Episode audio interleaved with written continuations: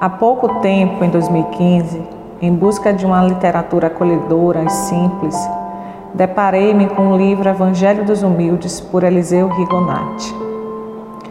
Humilde foi a palavra que chegou rapidamente no meu coração. Humildade vem do latim humilitas e é a virtude que consiste em conhecer as suas próprias limitações e fraquezas e agir de acordo com essa consciência. Para a espiritualidade, ser humilde é entender seu verdadeiro valor, é não se achar superior aos outros, é estar pronto para servir outras pessoas.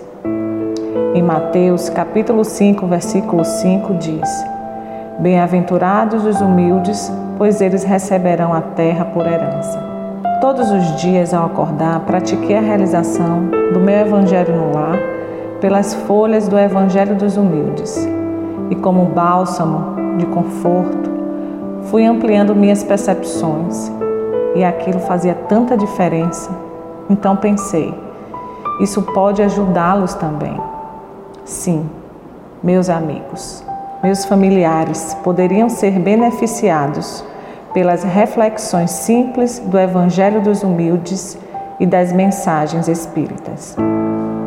Assim, em 24 de julho de 2015, pedi licença para distribuir essas maravilhosas mensagens e todos os dias, ininterruptamente, eu enviava de maneira simples, por áudio, gravado na hora, as mensagens do Evangelho dos Humildes, que fazia para mim mesma todas as manhãs, alternando com mensagens da coleção Fonte Viva por Chico Xavier, as mensagens do livro Recado do Meu Coração por José de Luca, do livro Vigiai e Orai, entre outros recados de toda e qualquer literatura que transmutassem os melhores ensinamentos espiritualistas libertos da matéria. Após cinco anos, repartindo isso com aqueles que me são caros ao coração, peço licença para compartilhar também com você mensagens de conforto e esclarecimento para os mais intricados problemas da vida humana. Eu desejo que você também seja contemplado por orientações que irão despertar o seu ser.